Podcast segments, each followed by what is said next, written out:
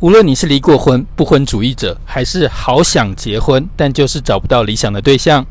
另外，还有一种就是虽然结了婚，但似乎这婚姻关系有名无实，夫妻俩呢同床异梦，形同陌路。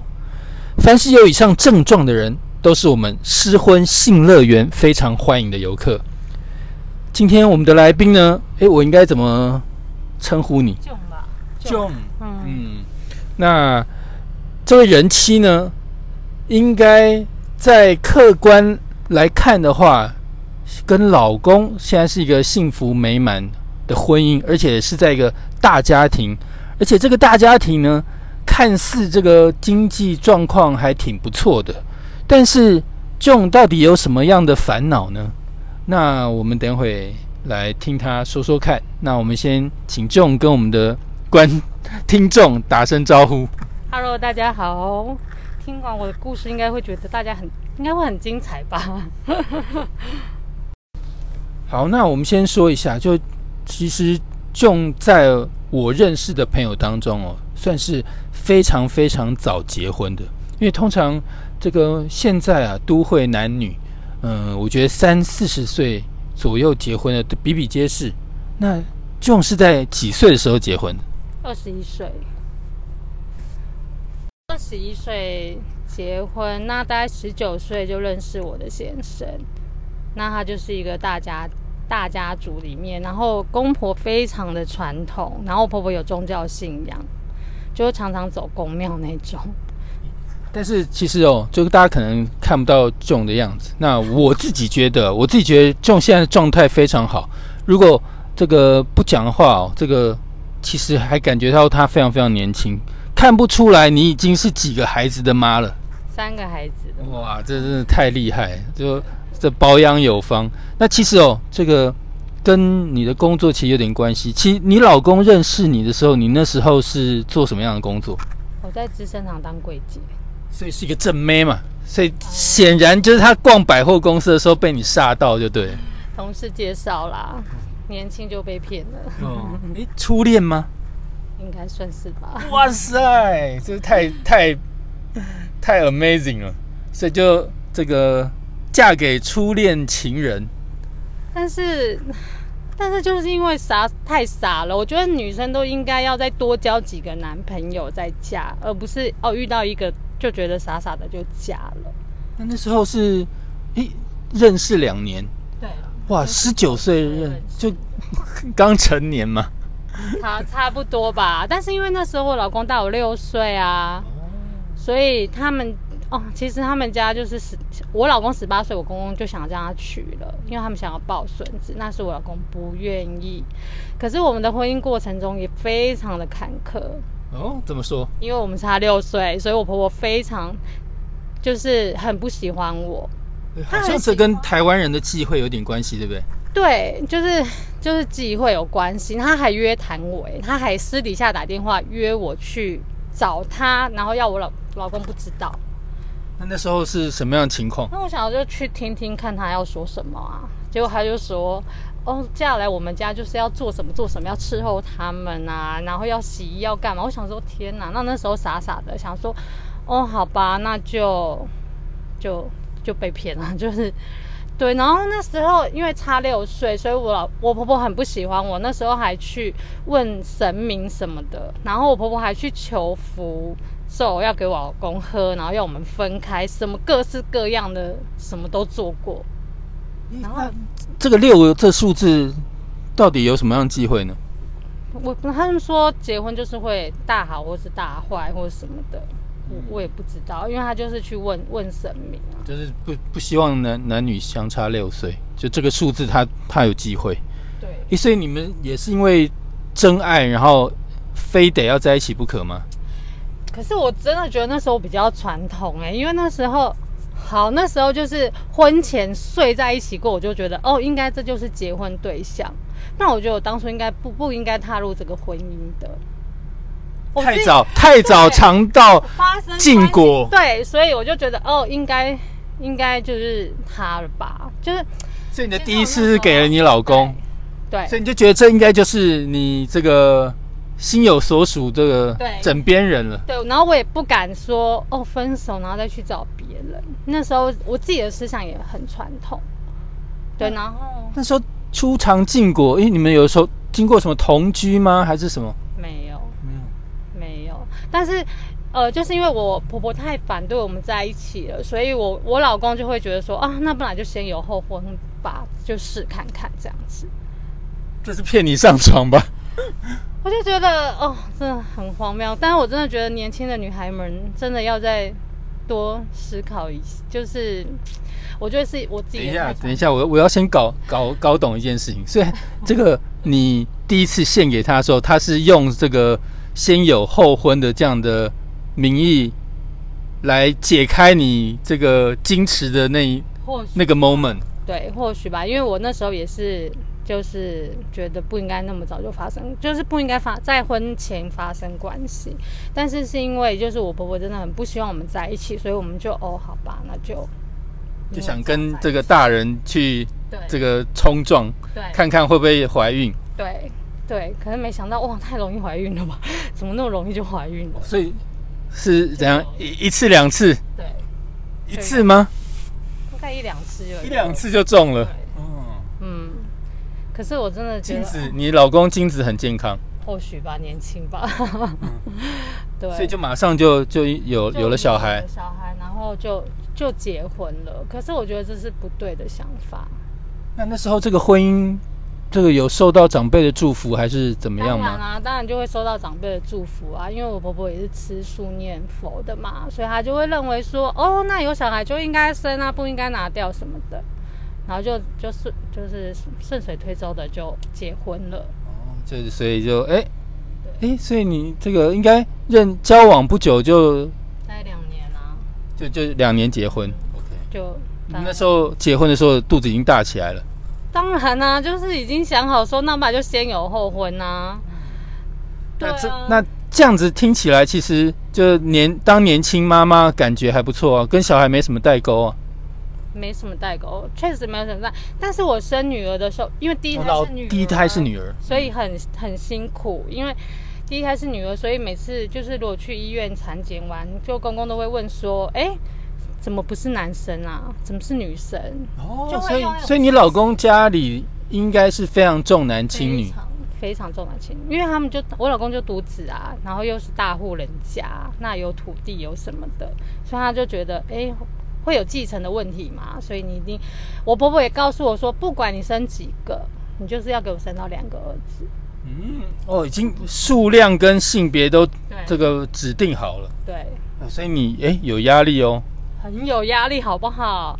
好了，后来就是第一胎生完之后没多久，大概第一胎大概七八个月之后，就又有了第二胎，那刚好就是双胞胎。双胞胎男生，男男生还好哦哦本来也是我要偷偷去拿掉，因为真的很怕又是女生怎么办？就是为什么会你有这样的担心？因为我妈生了三个女儿，第二胎双要第一胎双胞胎，第第三个又是女儿，所以我妈也担心我没有生儿子的体质。哦对，但那时候压力诶好大。那这样子应该也顺利生到男儿，而且还还是两个。还是两个，但因为那时候我没有跟我婆婆住一起，所以我他们知道是双胞胎儿子的时候，哦，我那四个月要知道性别的时候，大家亲戚每个都打电话来问我，你知道那种压力真的有多大吗？但是应该是爽翻天的感觉吧？就是放下一颗，就是真的放，就是放下。那你应该在这个家族走路有风了。并没有，就是呃，对啦，就是也就是没有再被刁难或者是什么的。可是问题是我生完第二胎双胞胎之后，那时候没跟公婆住一起嘛，所以满月之后，我婆婆立刻把我两个儿子接走了，不让我碰。我我儿子三年没回过我娘家，因为我婆婆去算命说儿子那个什么小孩不能回娘家，所以他几乎把我的儿子当成他儿子，然后就请了一个外佣跟我婆婆一起带小孩，然后小孩也不让我碰，然后也叫我不要去看他们。这太妙了吧！这小孩出生以后，这个婆婆就带走了，然后就不月之后，婆婆就带走了，就不让我碰。我是一直直到就是小孩上幼稚园了，才回去跟公婆住的。那这样子遇到小孩不是有点我我生疏吗？很生疏，就是很生疏，就像朋友。我我回去我婆婆家，我婆婆也不太让我碰小孩耶，因为她会觉得哦，怕我儿子太黏我。很神奇吧？超我都觉得我的儿子不是我的儿子，到现在我都还是觉得我的儿子不是我的儿子，我的儿子是婆婆的儿子。就不跟没有那个很亲的感觉。没有，但是我跟我儿子的关系就是好朋友，没有不好，但是就是好朋友。但是你知道那个过程是很，你要当妈妈生完，其实我觉得女性啊，生完小孩都有一种就是一个心态，就是会一直保护的小孩，就像小狗生完小小小狗，它也会一直很保护自己的小孩啊，对不对？老虎也是啊，就是会有那个心态啊。可是我也是啊，所以会很痛苦。就是你当你儿子跟你分离的时候，你是痛苦的，但是你没有办法去抢，因为我老公就觉得，哦，那你不要跟我妈抢啦，那你就做好你自己的事情就好了。就是小孩就给他们顾啊，哎，对，我觉得这个你老公这时候的角色应该蛮重要。他到底有没有发挥男人的这个，应该应该这个扛起这个一家之主的责责任？应该起码应该要表态什么吧？没有哎、其实我是蛮蛮让步的，因为我也怕婆媳问题，所以我都很乖、很顺从、很听话的，就直接就是小孩就让给他们顾吧。因为我觉得不可能，就是婆婆跟小孩一起顾小，就是婆婆跟媳妇一起顾小孩，一定会有争执，而且会吵得没完没了。但是我是一个不喜欢吵架的人，那你们要什么你们就去。她又很强势又，很强势的婆婆，对，所以我几乎坐月子都在哭哎、我这么悲啊！我真的哭了整整一两个月，就是觉得哦，小孩真的不是我能决定的，然后也不是我的。就你好像变成一个生产的工具，对生下来这两个的他们想要的孙子。对，对所以他们对老大是不是不太好？没有比较不好。对对对，嗯、就会比较重男轻女。嗯，对那你老公这时候态度呢？我老公那时候会因为工作公司非常忙，我也不想要给他压力。老实说，我觉得前半段我真的是一个很好的老婆，也是很好的媳妇，但是我都是顺从，但是就是自己，就是自己就是会很痛苦啦。所以那一阵子就是就也得了忧郁症，然后自己去看心理医师。已经到这么严重的地步严，重啊，因为因为就是嗯我跟我讲话也是那种很大男人的那种，就是觉得哎、诶媳妇嫁进来就是要伺候我们，就是要怎么样，就是要帮公司要什么。他也跟我说，就是哦，你不要去外面工作，每个月给你三万块，你就在公司帮忙。可是给了几个月之后又不给了，然后你就会觉得，你那时候小孩也被，所以他们要掌掌控了你这个孙孙子，然后也控制了你们的经经济。对他要控制经济，又要控制孙子，所以我老公赚的钱也全部都交回去给公公。对，然后他也他觉得说你，就他就觉得说你不需要用钱啊，你每天都在家在公司，你要什么我们买给你，你干嘛要用钱？所以是年轻的公公婆婆吗？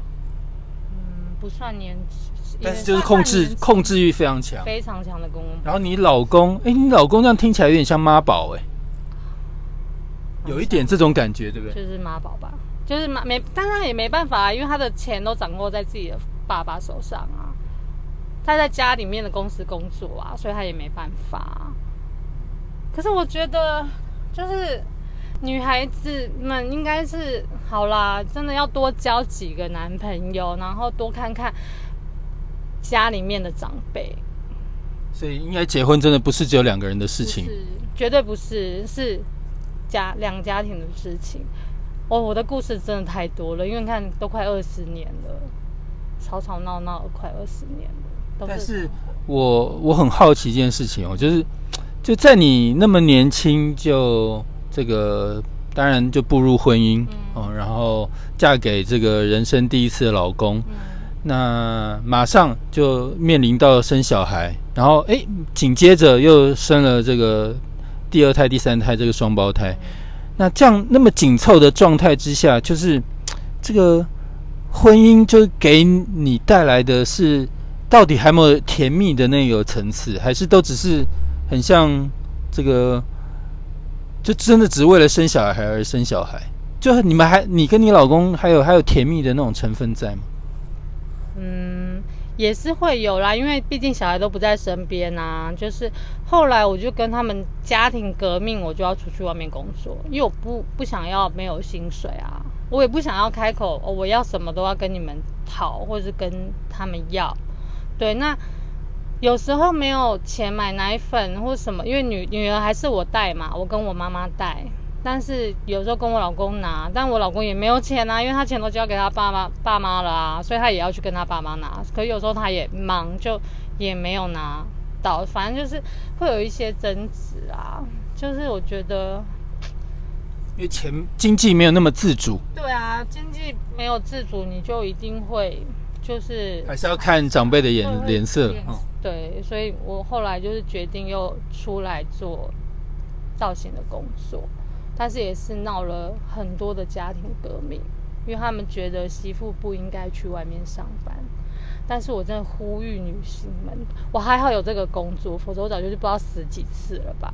因为得忧郁症，自己去看心理医师，然后自己想办法振作起来去工作，然后我们才有钱，然后，对啊，这个过程是不坦白说，这个我我现在已经感觉到这个你你有点这个这个情绪上有点有点难过了哦。那没关系，我觉得这个忧郁，包括哎，你好像有一段时间蛮想不开的。那这些故事，这个我们就留在下一次跟跟大家说，好吧？那这个我我觉得我在我们试婚性乐园中，我们会借由来宾自身的故事，希望您听了以后可以有所体悟。可能会有人听完以后觉得心有戚戚焉，怎么觉得好像讲到我心坎里一样？或许也有人会因此有所警惕，告诉自己不要重蹈覆辙。但无论如何，我很希望大家都可以把听完的心得留言给我。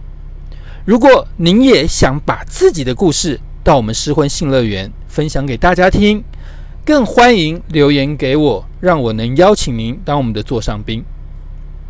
今天很谢谢 June 的分享，也希望所有来我们失婚性乐园的游客们，不要错误的爱，但也不要错过爱。最后鼓励大家要勇敢追求理想的爱，心有所属的爱。咱们失婚性乐园下回开园见。